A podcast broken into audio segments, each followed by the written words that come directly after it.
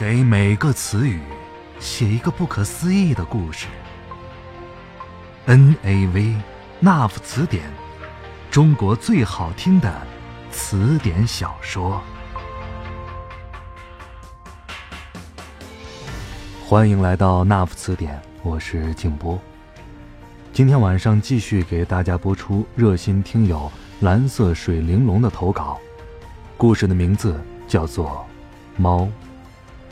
如果你想看到更多脑洞故事，可以通过微信公众号搜索添加 “n a v”，那夫词典。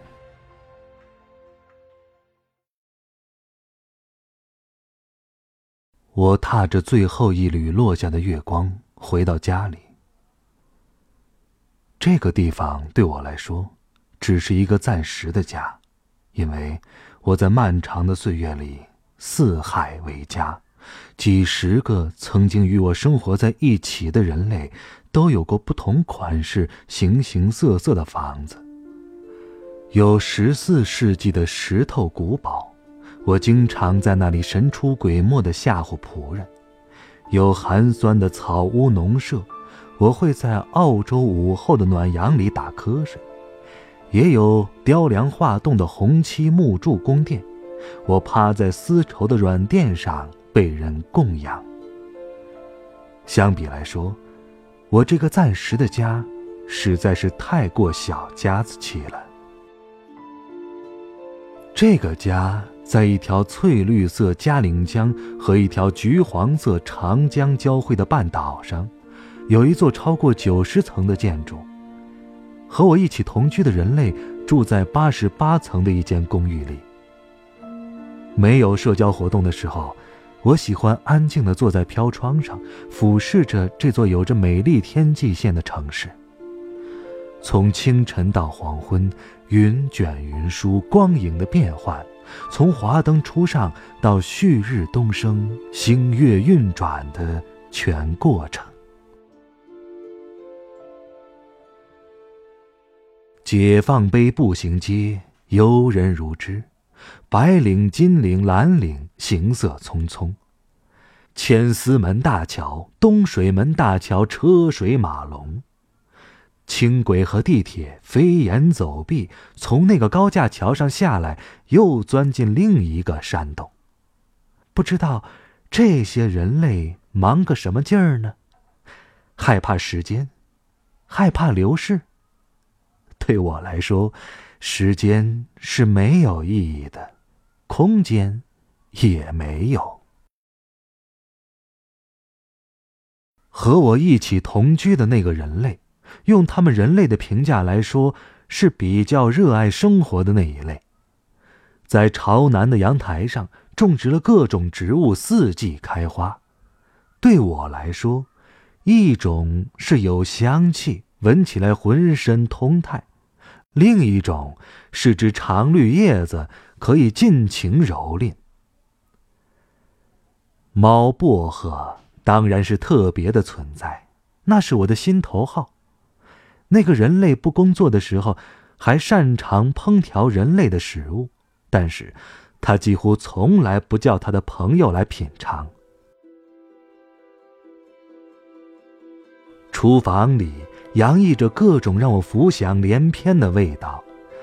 一篮土豆在黑暗中慢慢的发着芽，一颗完整的菠萝在角落里尽情释放着丁酸已知的香气。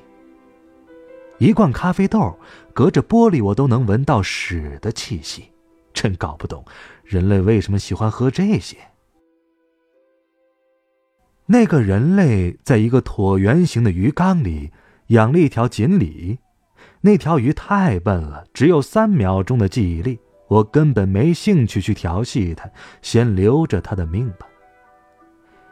与鱼类相比，我也有过很聪明的朋友。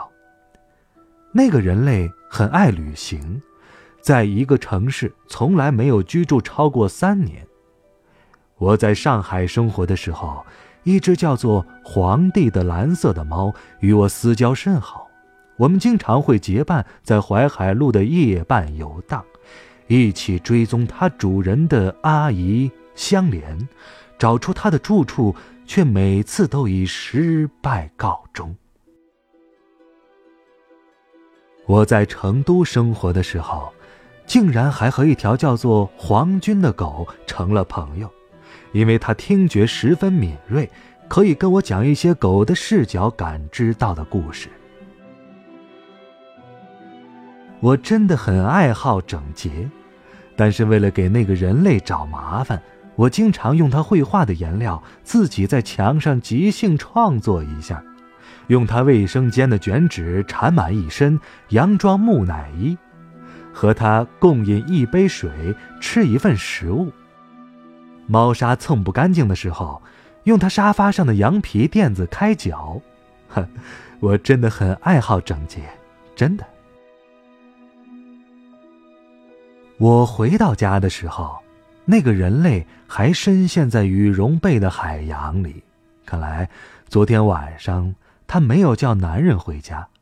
床头上放着一只散发着隔夜红酒气息的水晶杯，床的一角放着一本没有看完的书，书名写着 “N A V”。哈，反正是人类的语言，我不明白。透过遮光窗帘的缝隙，透出一条光线。那个人类趴在床上睡姿不雅，从被子里露出一只胳膊，光滑白皙。晨光里，胳膊上细小的绒毛都好像透明似的。另一个方向露出一只脚，脚踝上有着一个莲花形状的胎记。并且我知道，他的左脚有六根脚趾。那个人简直是太懒了，我要去弄醒他。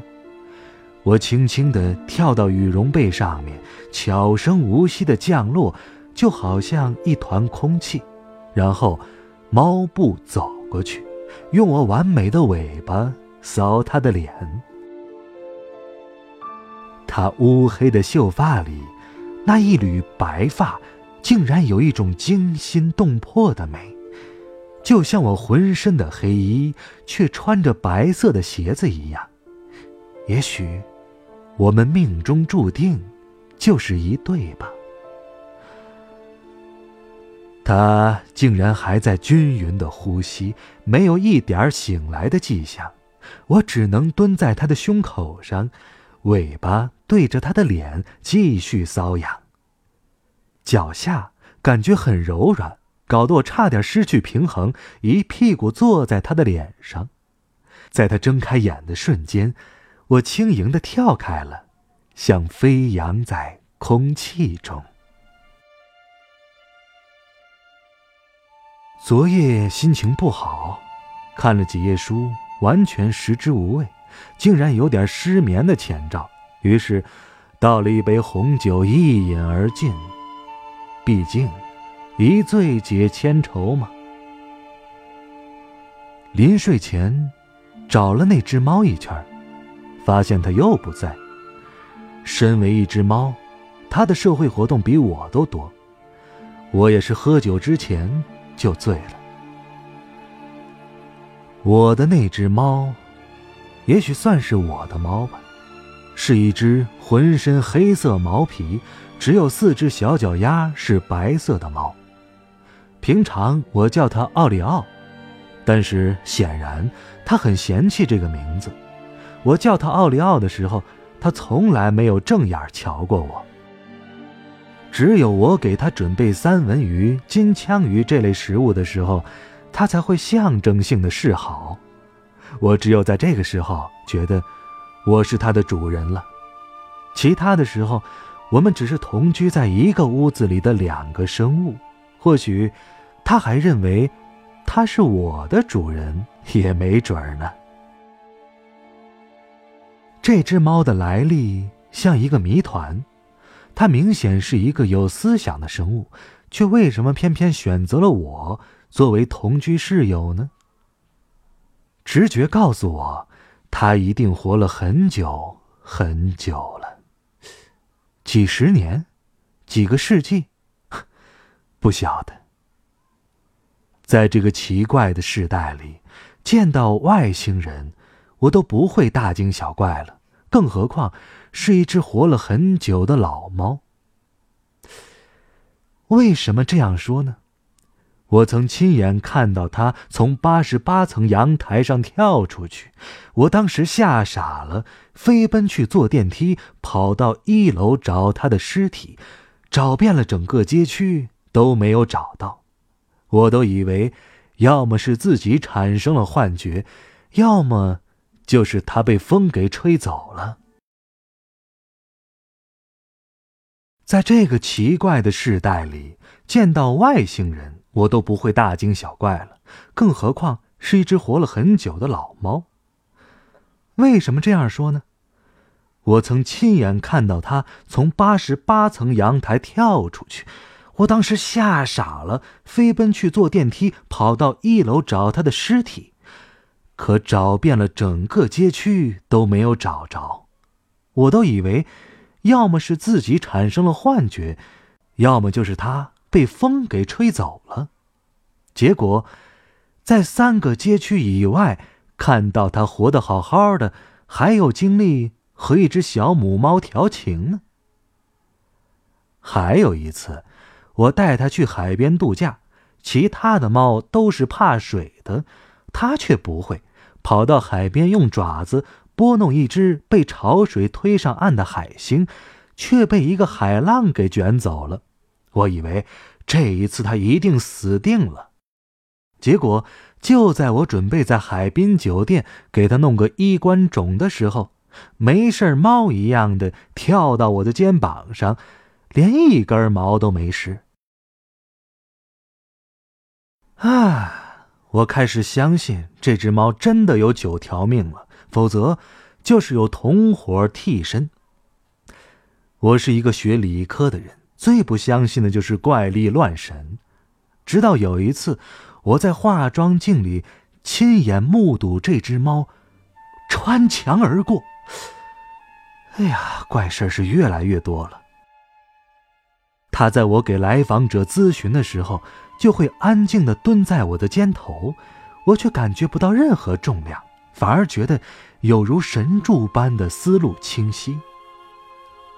在我心里。这只猫也许并非实体，它可以在固体、液体和气体中穿梭，也可以进入我的身体，渗透进我的大脑空间。它是四维的，是十维的，是十六维的。它在这里，同时又在那里。它在昨天，又同时在明天。他曾是欧洲王室的座上宾，他曾经目睹过大瘟疫，他曾经听到过通古斯大爆炸，他曾亲自见证过清朝的灭亡，他也会看着我失去青春、老去、死亡，然后再从容的换上下一个主人。啊，不对，应该叫同居或。办。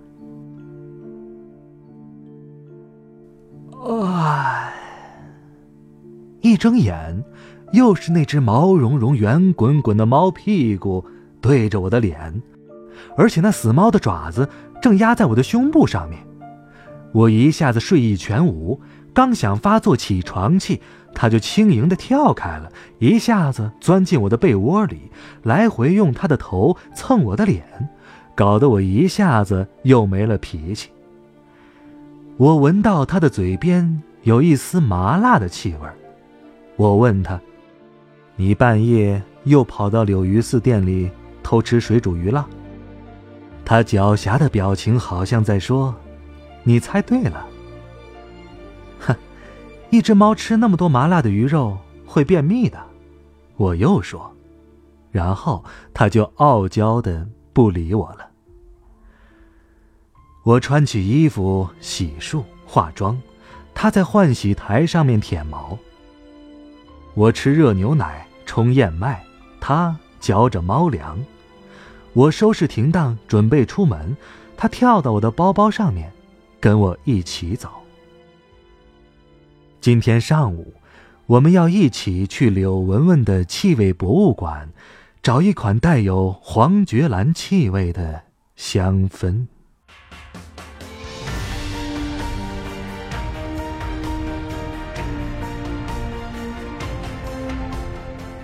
以上故事来自《那夫词典》，这是一本没有开头也没有结局的书。我是静波，咱们下期再会。